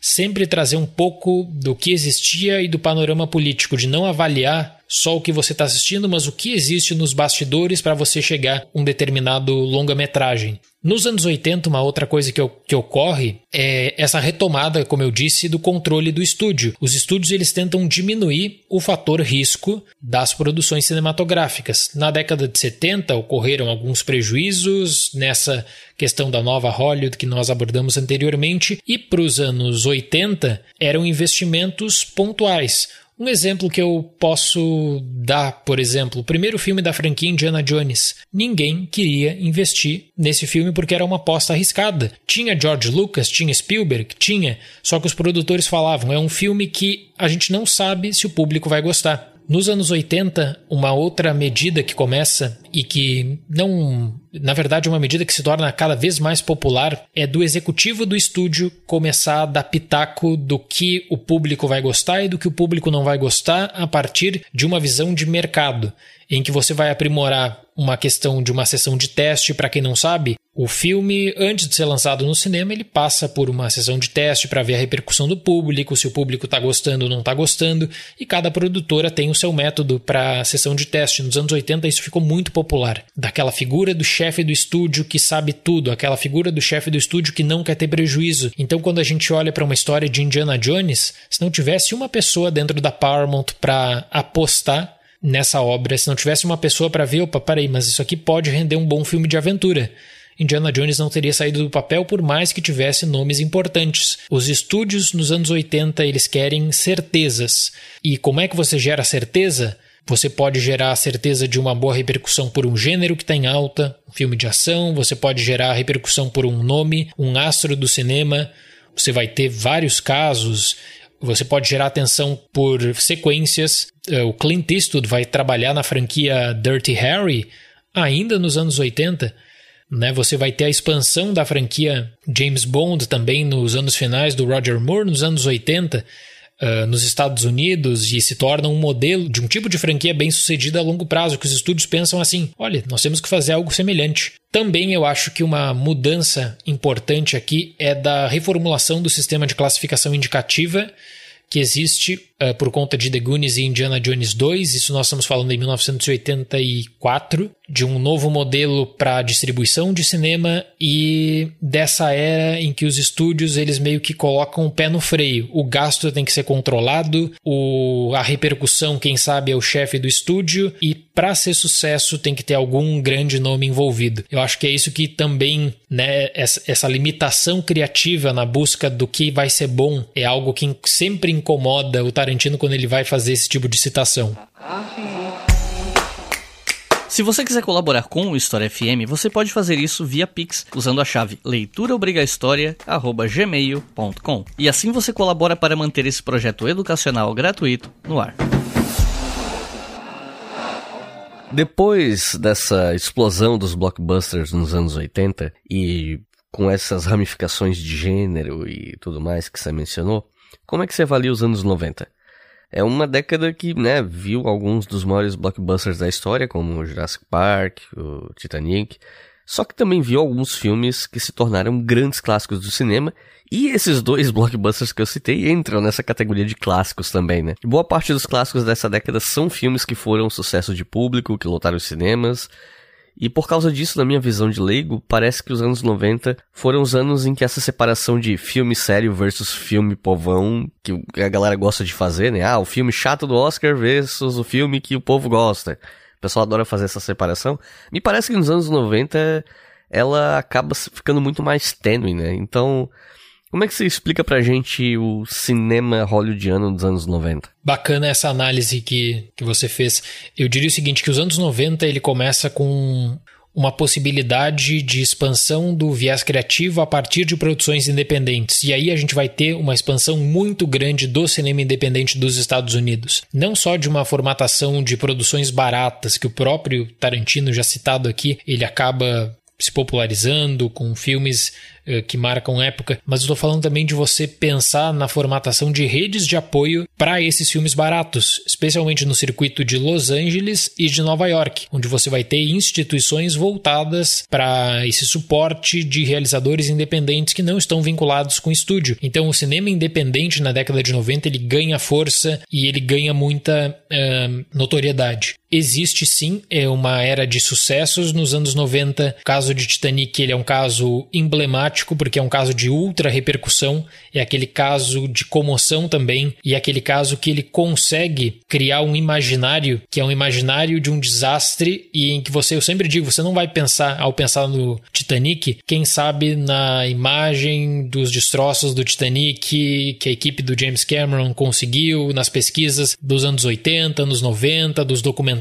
você vai pensar numa imagem do filme do James Cameron, porque tem esse poder e o cinema tem esse poder. O cinema dos anos 90 é um cinema de duas frentes. Um cinema de, por um lado, grande investimento em obras de cunho original com potencial de expansão, e aqui Jurassic Park seria um bom, um bom exemplo também. Obras que podem render um potencial de franquia. E por um outro lado, retorno de alguns sucessos do passado. Tem uma onda de filmes desastre, o cinema desastre faz muita. tem muita repercussão nos anos 70, uma repercussão incrível e a queda do cinema desastre ainda nos anos 70 com o esgotamento e que vai voltar nos anos 90. Nos anos 90, o terror que era tão criticado por um método de sequências que eu disse nos anos 80, ele volta com uma renovação do slasher. Você vai ter uma era de sucessos da Disney que é ímpar nos anos 90 com algumas das animações mais populares aí, não digo só da, né, do período, mas do cinema no geral, em que a Disney ela vai fixar um modelo de produção que é um modelo de produção bom para o cinema e que rende muito lucro também numa nova expansão que existe num braço do alcance, que é de você começar a comercializar e ampliar a questão da compra e aluguel, VHS, DVD, Aladdin 2 que chega direto para VHS da Disney é um sucesso ímpar de vendas, se torna um fenômeno de vendas. Então, nesse período também, o alcance do cinema dos Estados Unidos ele é tão grande que em muitos mercados, incluindo o mercado brasileiro, naquele período todo de sucateamento do governo Collor, transição para o governo Itamar Franco e depois para a administração do Fernando Henrique, existe a seguinte visão: é possível competir com o cinema dos Estados Unidos porque parece muito à frente a tecnologia, a interesse, a consagração de celebridades. Isso, esse processo ocorre na Argentina, que é uma Argentina já com crise, que sem investimento, acontece no México, acontece no Brasil, de mercados pensando, olha, será que a nossa tradição é para uma tradição de televisão e não de cinema? Será que dá para você montar uma indústria de cinema sabendo que a competição ela é muito forte? Qual é uma das sugestões e diretivas de caráter protecionista é de criar cotas, que seria adotada mais tarde no Brasil, uma cota de tela específica, muito tempo depois seria adotada em outros mercados também. O alcance do cinema dos Estados Unidos com uma série de sucessos de bilheteria e de repercussão é muito grande e o complexo exibidor fora dos Estados Unidos pensa não tem por que dar espaço para um outro filme que ninguém vai ter interesse se você tem um Titanic se você tem um Jurassic Park, se você tem um novo filme aguardado de ação, se você tem um novo filme que está em alta no Oscar, e ainda nos anos 90 eu acho que a gente tem aquele período, né? A academia sempre gostava de falar que o Oscar era assistido por um bilhão de pessoas ao vivo. Isso nunca foi comprovado e não existe dado nenhum para sustentar isso. Mas a academia adorava colocar isso nos anos 90. Por quê? Porque os filmes que estavam chegando na temporada de prêmios, que estavam em alta, eram filmes populares também, né? Eram filmes que as pessoas pessoas elas acabavam uh, se identificando, acabavam torcendo. E uma crítica que eu ouço sempre quando eu faço a cobertura da temporada de prêmios é que o Oscar, nas últimas décadas, ele vem passando por um processo de elitização de uma bolha. Que se você está acompanhando tudo da indústria dos lançamentos de Hollywood, você está por dentro e vai criar uma torcida. Mas o público, no geral, ele não vai acabar se identificando de forma tão fácil com os filmes, seja pela dificuldade na distribuição, que não acontecia nos anos 90, ou por outros fatores de falta de interesse, né, da questão da narrativa. Então, tudo isso tem que ser levado em conta também. É, se a gente parar para pensar, né, em alguns sucessos dos anos 90 que foram sucessos tanto de crítica quanto de público e, e viraram clássicos, né? Alguns a gente citou aqui, né? Titanic, Jurassic Park, Aladdin. Aí a gente pensa Resgate do Soldado Ryan, Rei Leão, Exterminador do Futuro, Matrix. Pulp Fiction não sei se foi um sucesso de público, mas de crítica foi, né? Então, pô, é, um, é uma década sensacional, na minha opinião. É. Mas, enfim, até os anos 90, me parece que dá para você fazer uma definição grosseira de como é que a indústria hollywoodiana foi em cada década. Mas quando chega nos anos 2000 para frente, eu pessoalmente eu não consigo mais separar as coisas assim em bloco, né? Mas tem algumas coisas que a gente consegue notar como a ascensão do CGI, né, do, dos efeitos especiais uhum. pro computador, que já era usado nos anos 90, mas explodiu nos anos 2000, o estabelecimento de filmes de super-herói, com X-Men, Homem-Aranha, por aí vai predomínio de filmes de ação com aquela câmera tremida insuportável, com três cortes por segundo em cena de luta, que alguns diretores às vezes conseguem usar bem, tipo Paul Greengrass, mas a maioria usa muito mal, né? Essa técnica horrorosa. Uhum. É, os filmes de ação, sabe? Eu gosto um exemplo que eu gosto de citar, né? Aquele exemplo, o filme de ação que tenta parecer radical com a direção, e aí bota um metal na trilha, tipo Missão Impossível 2, que eu odeio. É também, o único filme também. da franquia que eu é. detesto, é o, 2. É Tô contigo nessa. E, e, e para além da produção de filmes em si, é uma década em que o compartilhamento ilegal de filmes explode, né? Com, com sites de torrent, de, enfim. Então, como é que você explicaria os anos 2000 no cinema hollywoodiano e os impactos dele que você considera que são duradouros? Ah, essa questão que você falou do compartilhamento é uma questão que sabe que eu vejo hoje, até mesmo para discussão acadêmica, que ela é vista como um tabu que as pessoas elas não colocam isso na pauta porque acaba, não sei porquê, ficando um tema tabu. E sim, existe uma expansão na facilidade de acesso a filmes por download, compartilhamento, por venda de DVD numa banca de uma rua. Existe isso, é um fenômeno que existe. A indústria ela precisa se adaptar e precisa contornar com diferentes desafios e esse se torna um desafio também, né? Você tem toda uma projeção de um circuito depois para consumo entre os anos 90 e anos 2000 de popularização de locadoras, de popularização ainda mais de cineclubes, também. Então, esse tópico da facilidade de acesso é um tópico permanente que marca os anos 2000 e que a gente vê até hoje em dia, trazendo, quem sabe, uma discussão específica para um contexto de era de streaming. O que eu colocaria de impacto permanente que a gente sente desde os anos 2000 é de como a indústria cinematográfica ela começa a se moldar em torno de franquias de amplo alcance. Aqui eu estou falando não só de Star Wars, estou falando de Senhor dos Anéis, estou falando de Harry Potter, estou falando de franquias que já estavam estabelecidas e que conseguem um investimento ainda maior, fora franquias na ação, franquias. Uh, claro, o super-heróis é algo à parte que tem um impacto ímpar, né? Mas na busca por essa repercussão ímpar. Outro impacto que eu considero permanente que a gente vê desde os anos 2000 é dessa expansão de redes e de produtoras independentes e de como os estúdios eles não se sentem a princípio confortáveis em investir em uma ideia, só que eles se sentem confortáveis em comprar essa ideia caso essa ideia se prove um fenômeno. Então, algo que eu noto também é um fortalecimento de muitos festivais e de muitos mercados. Poderia citar aqui o Festival de Sundance nos Estados Unidos, como o Festival de Toronto, ele é importante para os Estados Unidos para que as produtoras elas meio que notem o seguinte: olha, essa ideia aqui nós não compramos. O filme foi feito de forma independente, a gente vai comprar a distribuição. E aí você começa a gerar distribuidoras específicas, às vezes atreladas a uma grande produtora, é o caso da antiga Fox. A Fox tinha uma divisão independente, a Fox Searchlight.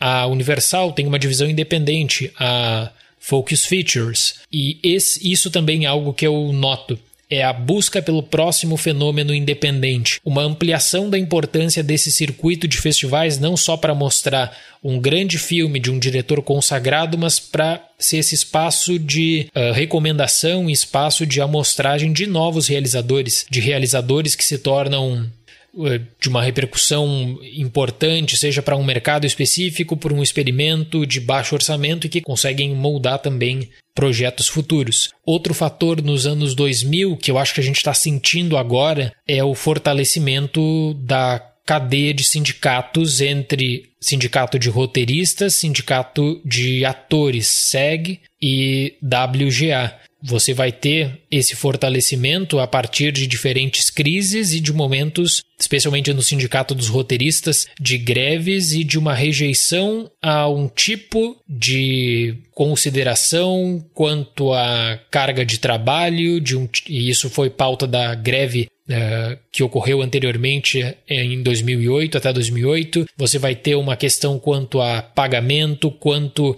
a pautas que eram colocadas e que ninguém aparentemente queria falar. Não que a indústria nunca sofria com greves, isso até foi algo comum em diferentes períodos, mas a indústria se mostrava mais organizada para brigar por pautas conjuntas. E em 2023 tem a greve conjunta também, né? Uma greve agora histórica entre atores e roteiristas. Então é algo que eu sinto que foi fortalecido também nos anos 2000 e para pensamento de estratégico, os filmes eles custam caro, sem dúvida. É necessário um retorno nas salas de cinema.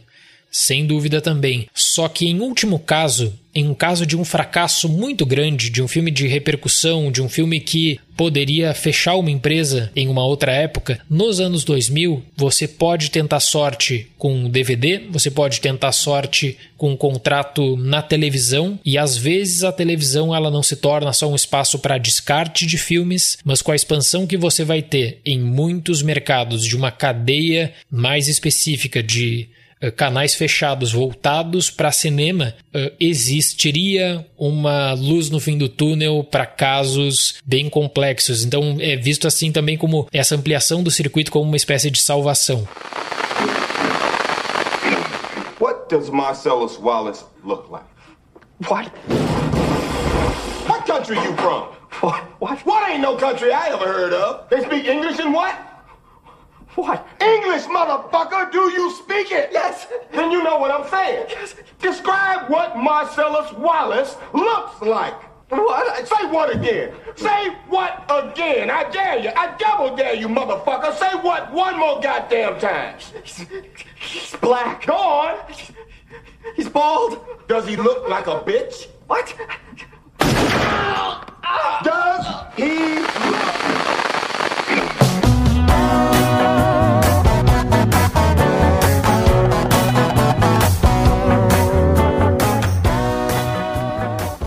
E se os filmes de super-heróis se estabeleceram nos anos 2000, é a partir de 2010, né, dos anos 2010, melhor dizendo, que esse cinema explode com o sucesso do universo cinematográfico da Marvel. É nessa década também que os serviços de streaming se consolidam e a indústria começa a ficar cada vez mais preocupada com a própria sobrevivência, né? Não que isso fosse uma coisa nova, né? Lá nos anos 50, 60 também os estúdios ficavam quebrando cabeça, ah, como é que a gente vai trazer as pessoas pro cinema se agora elas têm TV em casa? Ah, vamos fazer filme colorido, não sei o que. Já tinha um precedente histórico, né, para essa preocupação. Mas, enfim, mas nesses anos 2010, você começa a ver muitos diretores reclamando cada vez mais da falta de financiamento para projetos mais autorais, porque a indústria quer apostar em propriedades intelectuais que já existem, remakes, reboots e por aí vai. A gente começa a ver muitos diretores se preocupando que o público não talvez não queira mais ir no cinema ver filmes porque prefere ver em casa. As locadoras morrem de vez, o mercado do home video encolhe absurdamente, porque né, é mais barato ver filme no streaming do que ficar alugando filme. E fora a questão, né, dos downloads legais que permanece, né, um negócio que não vai não vai embora. E isso, claro, tira parte do rendimento dos filmes. Antigamente alguns filmes não se pagavam no cinema, você mesmo mencionou, né, dessa questão de é, não se pagava no cinema, mas tinha contrato de televisão, DVD, Blu-ray. Só que essas essas possibilidades hoje elas são praticamente nulas, né? Então, você pode comentar um pouco sobre esse a situação da indústria do cinema hollywoodiano nos anos 2010? Perfeito. Primeira coisa é que o universo cinematográfico da Marvel tem um impacto não só duradouro a estabelecimento de pensamento de franquia a longo prazo, como também para modelo para que outras empresas tentem formatar os seus próprios universos cinematográficos nos mais diferentes modelos. Claro que para super-heróis, você vai ter, por exemplo, a DC desesperada na tentativa de emular o sucesso da Marvel e não vai conseguir, vai lidar com vários e vários problemas. A Marvel consegue trazer essa questão de visibilidade de um gênero que antes era um gênero considerado como secundário para a própria indústria, que não era levado a sério e se começa a ter cada vez mais investimento. Esse impacto, especialmente como você disse, a partir dos anos 2010, é muito grande. Para a era atual, do cinema e para o que vem acontecendo, eu sempre digo o seguinte: que quando tem o lançamento da Netflix, a popularização da Netflix, que eu chamo de era 1 do streaming, você vai ter um catálogo consolidado com praticamente nenhuma competição, em que parece que tudo vai ficar mais fácil de achar na Netflix e que você vai conseguir assistir tranquilamente tudo. Na era 2, que eu considero que é a era atual, você vai ter um catálogo de streaming completamente fragmentado em variados serviços. Ou seja, se você quer, assinar, ah, quer assistir uma determinada série, um determinado filme, não vai ficar encontrar em um ou dois serviços, vai ter que procurar por vários. Os contratos são contratos cada vez mais complexos, a oferta de serviços é muito grande. A questão da forma do tratamento do consumo também, como a pessoa vai lidar com esse conteúdo, começa a pesar e começa a atingir ao cinema. No período de 2010, também vem essa vertente dos grandes fracassos e uma pergunta: como é que você calcula o lucro do filme? O lucro do filme é o resultado bruto de bilheteria? Uh, você tem que descontar o marketing e tal, e essa conta se torna cada vez mais popular quando não bate, quando parece que existe uma queda de interesse. Tem alguns mercados e poucos mercados, o Brasil é um desses mercados que você consegue ver numa série histórica o número exato de ingressos vendidos para um determinado filme. A Ancine disponibiliza isso hoje. Ingressos vendidos, número de sessões, número do ticket médio. Nos Estados Unidos isso não existe. Uma boa comparação que a gente poderia fazer de repercussão era de tickets vendidos. A única medição que a gente tem hoje para calcular a bilheteria do cinema nos Estados Unidos é com resultado bruto de bilheteria, né? Em que muitas vezes você não leva em conta a inflação, você não leva em conta o aumento do ingresso, só leva em conta o que a distribuidora coloca para eh, divulga num determinado dado, celebrando um número. Eu sempre falo, olha, se você vai fazer uma medição de bilheteria, o mínimo que tem que fazer é corrigir pela inflação, que não é algo padrão da indústria hoje em dia. Tem uma série de fracassos e fracassos notórios de grandes empresas, de grandes marcas e empresas como a Disney, por exemplo. A Disney é uma empresa histórica no cinema que ela começa a colecionar filmes que não rendem a repercussão desejada. Dumbo. A Disney tinha um plano para Dumbo que era grandioso e a Disney vê, parei, Não é isso que nós esperávamos da bilheteria, isso afeta projetos futuros. Lançou um, uma versão de Pinóquio no ano passado, que não é a do Del Toro, é uma versão que foi original para streaming da Disney, que ela acaba sendo completamente afetada por isso. A Disney imaginava que ela sempre conseguiria sucesso com os seus remakes, né? Com seus live actions de clássicos, não consegue com Dumbo e para Pinóquio coloca um ponto de interrogação e envia direto para streaming com o orçamento cortado. As distribuidoras e produtoras elas começam a enfrentar às vezes o ponto de interrogação. Será que a repercussão é boa? Será que o filme vai dar resultado? E o que a gente vê hoje é cada vez mais marketing que ele se torna agressivo para conseguir levar o público para o cinema.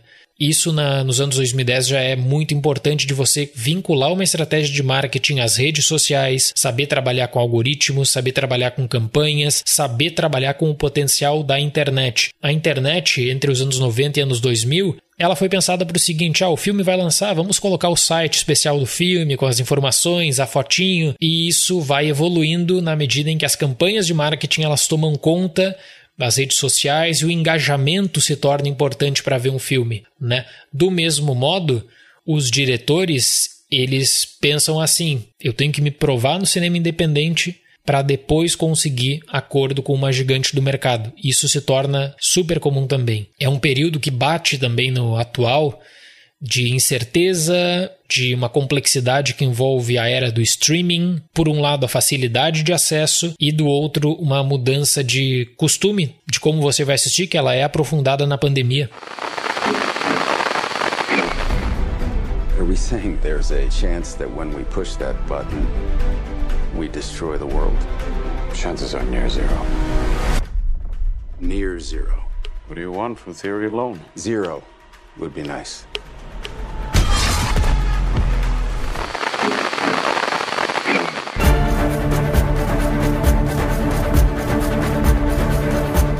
Eu queria terminar essa nossa conversa perguntando sobre a situação atual do cinema, né? Primeiro porque a década começou com a pandemia, que você acabou de mencionar, que foi um desastre para a indústria, né? Depois a pandemia dá uma arrefecida, mas algumas questões que incomodavam a indústria da década passada pioraram muito, né?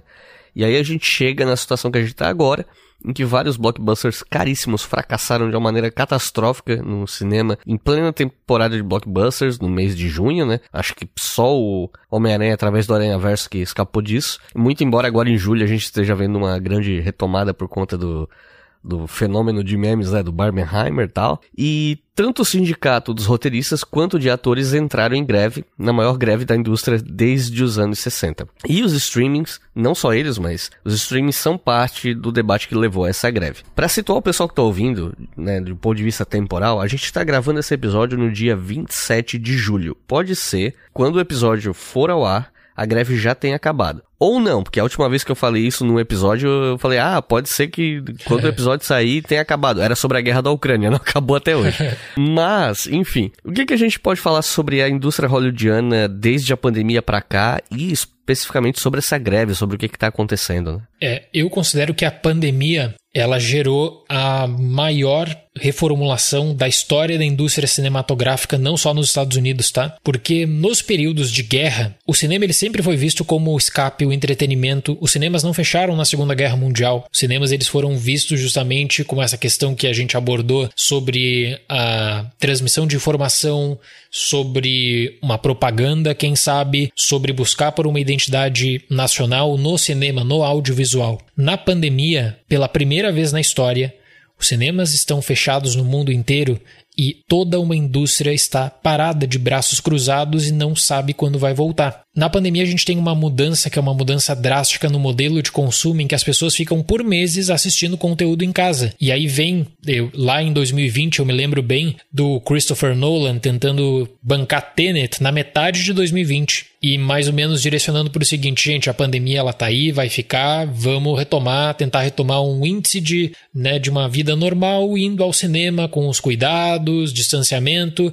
mas os cinemas precisam reabrir, senão os cinemas vão é, não vão conseguir se recuperar. E existia até uma previsão catastrófica uh, apocalíptica de fechamento de grandes redes de cinema. Você tem quedas brutais na bolsa de valores de várias e várias empresas ligadas à área de exibição, né? Muitas especulações de que ah, a empresa X vai comprar uma rede de exibição, uma empresa de streaming agora vai comprar uma grande rede de cinema. Então a pandemia ela marca essa mudança drástica. A pandemia ela vai trazer um modelo que a indústria do cinema dos Estados Unidos sempre rejeitou, que é o encurtamento da janela para o cinema e não só isso, do lançamento simultâneo nos cinemas e no streaming. Eu lembro de um caso que é o caso do filme irlandês do Scorsese, em que a Netflix tinha muita confiança no filme. A Netflix ela oferece para os exibidores nos Estados Unidos 30 dias nos cinemas e é a primeira vez que ela faz isso. 30 dias de exclusividade nos cinemas antes de entrar no catálogo. E o que, que os exibidores falam? Os exibidores dizem: não, 30 dias não é cinema. Para você colocar um filme no cinema, esse filme tem que ter 90 dias de exclusividade.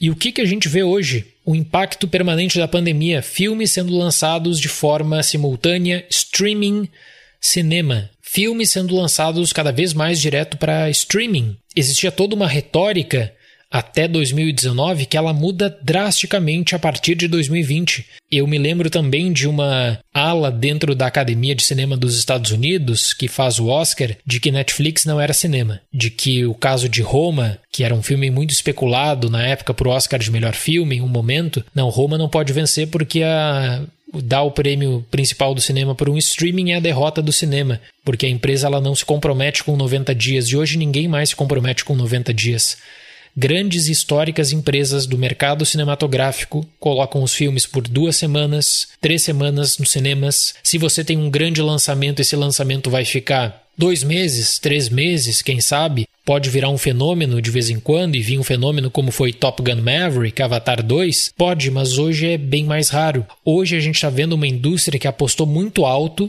na volta nos cinemas e que essas apostas elas não renderam bons resultados. O mês de junho de 2023 eu classifico como junho do caos. A indústria imaginava um junho grandioso das férias, um julho grandioso das férias que até veio com Barbie e Oppenheimer, mas o mês de junho é de uma coleção de fracassos, salvo a exceção de Homem-Aranha através do Aranha-Verso. Indiana Jones é um filme de um custo de mais de 300 milhões de dólares sem marketing que fracassa. Flash, que era considerado pelo próprio CEO da Warner Discovery, o Zaslav como o maior filme de super-heróis de todos os tempos e aí fazem um marketing enganoso, fracassa absurdamente. Você tem uma animação da Pixar que tem uma estreia horrorosa que depois se sustenta como uma opção de entretenimento ao longo das férias, que é Elementos. Você vai ter um Transformers que não consegue repercussão. Velozes e Furiosos, ainda aproveitando de maio, que não consegue repercussão, que tem uma dificuldade do custo grandioso, e até mesmo no mês de julho, Missão Impossível 7. Tom Cruise, a estrela em que o Spielberg fala, é o cara do retorno dos cinemas, é um cara que ajuda a salvar a indústria com Top Gun Maverick. É um filme que ele acaba sendo dado um cenário competitivo de Barbie Oppenheimer, engolido e perde salas de cinema no próprio mês de julho, na sua segunda semana. É um período muito peculiar. Eu sempre falo nas minhas transmissões ao vivo no meu canal no YouTube que hoje em dia o maior desafio de uma produção do cinema é te convencer a sair de casa pagar o ingresso, pagar todo o deslocamento e se você coloca na ponta do lápis, não é barato. Pagar tudo isso para assistir o filme e não pensar, olha, esse filme aqui eu posso deixar para ver em casa. E o que eu mais consigo observar isso é de filmes que é, são de produções que acabam apostando nessa repercussão do vou ver em casa, vou deixar para depois. Eu posso citar o meu próprio exemplo, porque o cinema mais próximo da minha casa fica a uma hora de carro, uhum. porque não tem cinema na minha cidade. Então eu só tenho ido no cinema nesses casos, entre aspas, de filme e evento, e nem Perfeito. todos, né? Porque, pô, eu gasto nosso praticamente 100 reais de gasolina para ir voltar. Aí tem mais estacionamento de shopping, alimentação, o ingresso. Exatamente, é o exemplo perfeito, tá aí. É a realidade de muitas pessoas e essas pessoas vão deixar, como no teu caso, pra, vai ter que escolher qual filme evento vai assistir, porque você sabe que não vai demorar mais três meses para chegar uma opção para você assistir em casa. Isso Dependendo do caso, pode demorar duas semanas, um mês, mas não existe mais esse espaçamento tão grande, desses 90 dias que a indústria dizia: não, cinema é 90 dias de exclusividade nas salas. Isso tudo acabou. não existe mais. É uma mudança drástica de padrão de consumo em que as distribuidoras que tinham, inclusive, estratégias diferentes em outros mercados, o Brasil, que é acostumado a receber filmes com 3, 4 meses de atraso, eles precisam revisar as estratégias. Olha, tem uma competição grande com compartilhamento, com os downloads, você não vai levar isso em conta, vai perder grana então muda a indústria no geral. É, e, e, outra questão, e isso piora, né? Na temporada de blockbuster já é difícil, mas isso piora na temporada em que os filmes que estão tentando vaga no Oscar começam a sair, porque no Brasil, né, existe essa situação super complicada que você conhece bem, que é as distribuidoras empurrando filmes, às vezes, que lá nos Estados Unidos estão estreando em outubro, novembro, empurrando para janeiro ou fevereiro para tentar ganhar público em cima do burburinho do Oscar. Inclusive, essa semana mesmo, acho que ontem ou anteontem, eu tava lendo, eu esqueci o nome daquele filme. Que Vidas é. Passadas. Isso, Vidas Passadas, que já estreou nos Estados Unidos e no Brasil vai vir ano que vem só, é. para ver se ganha burburinho no Oscar, sabe? São, são estratégias em que aí são, tem duas saídas ou de alinhar a janela de lançamento e a própria produtora nos Estados Unidos obrigar a alinhar a janela de lançamento simultânea no mundo inteiro, ou de deixar para tentar ganhar esse burburinho, interesse em que você vai ter aí a competição do compartilhamento. E não tem como esconder isso. Não tem como dizer que não existe. Sim, o cara tá ouvindo falar do burburinho do filme que tá repercutindo super bem nos Estados Unidos e aí descobre que o filme só vai sair no Brasil ano que vem. Logo, logo já tem torrent alta qualidade. É. Muita gente vai deixar de ver no cinema por causa disso, né? Sem dúvida. E, e as distribuidoras, não sei por que, que eles ainda não entenderam que isso é um tiro no pé. Eu vejo muito essa discussão de download, medo de pirataria quando atinge os Estados Unidos. E, tipo, a preocupação é o mercado doméstico, é o que acontece nos Estados Unidos. Eu me lembro da época de Viúva Negra, que tinha uma estratégia de lançamento diferente e tal, que isso estava na pauta. Ah, será que os downloads vão afetar o resultado do filme nos cinemas? Numa estratégia simultânea? E para outros mercados isso parece que não é prioridade. Eu sempre falo, né, de casos bizarros de você ter no Brasil um filme do Jordan Peele que vai demorar dois meses para chegar no cinema Poxa, é um Jordan Peele que tem um interesse, sabe? De, no ano passado, O Homem do Norte demora um mês e meio para chegar nos cinemas, já tinha disponível para download. Então são mudanças que às vezes as empresas elas são obrigadas a levar em conta, ou pode fingir que está tudo normal, mas acaba rendendo um prejuízo também, que é um prejuízo significativo.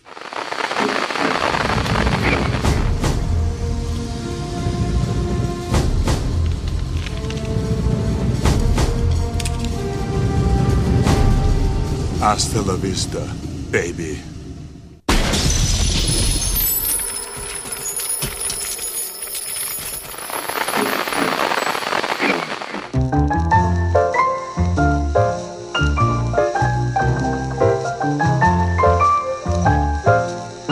Recomendações de leitura para quem ouviu até o final, se interessou, quer estudar mais sobre a história do cinema hollywoodiano. Se você tivesse que recomendar aí até no máximo uns três livros, português, inglês ou espanhol, o que, que você recomenda? É, eu sempre falo que para a questão de obra, nós temos excelentes compilados de estudos acadêmicos, de artigos em língua portuguesa, mas livros específicos é um desafio tremendo e eu estou muito envolvido nisso porque eu estou tendo dificuldade também de publicação, porque existem poucas editoras hoje que ficam interessadas em conteúdo original de cinema quanto à tradução e também uh, quanto à questão de montar uma estratégia bacana para lançamento de obras históricas, como por exemplo sobre Nova Hollywood, sobre, sobre cinema clássico, parece que é tão fechado e que não gera tanto interesse que ninguém quer fazer, ninguém quer se arriscar. Eu vou selecionar três obras, eu vou, vou ter que citar em língua inglesa, mas eu acho que são recomendações que acabam sendo referências para três momentos diferentes. Para aquela era inicial toda que eu falei sobre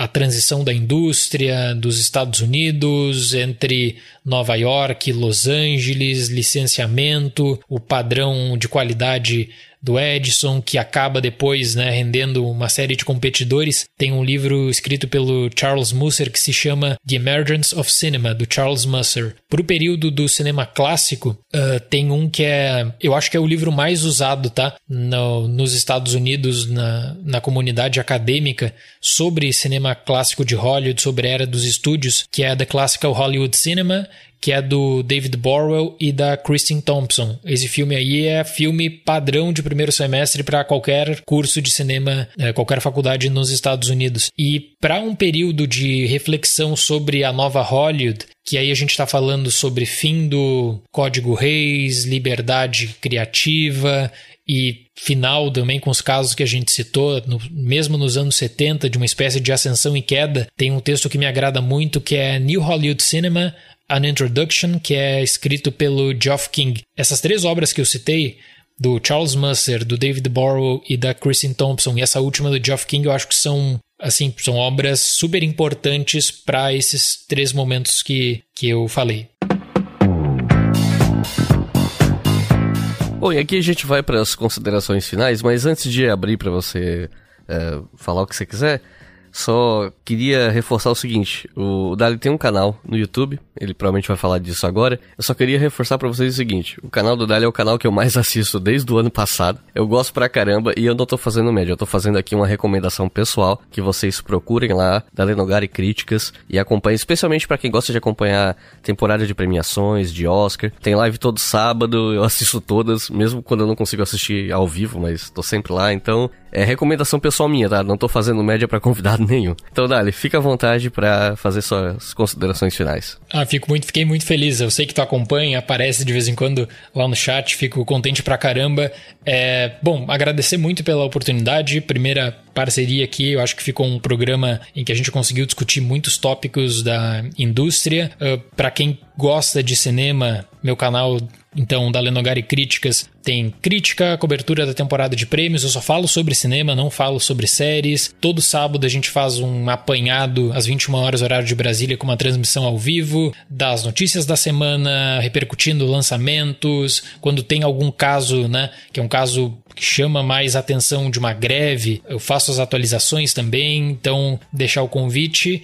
E no mais, foi um prazer participar. De verdade, gostei muito mesmo. E vamos ver para rolar outros episódios no futuro. Sem também. dúvida, sem dúvida. Então é isso, gente. Muito obrigado por terem ouvido até o final. Peço que vocês deem uma olhada nas nossas redes sociais, arroba História. E os livros citados aqui no final do episódio, vocês vão achar os nomes dos autores, os nomes dos livros, no post desse episódio no nosso site, historiafm.com. É só clicar na lupa lá em cima no site, digitar Hollywood que vai aparecer esse episódio para você. E claro, não se esqueçam de colaborar com a gente no, em apoia.se barra História para manter esse projeto educacional gratuito no ar. Então é isso, muito obrigado e até a próxima.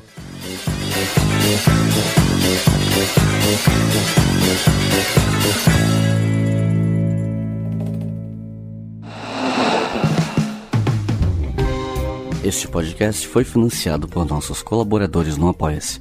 Acesse apoia.se barra Obriga História e contribua para manter este projeto educacional gratuito no ar.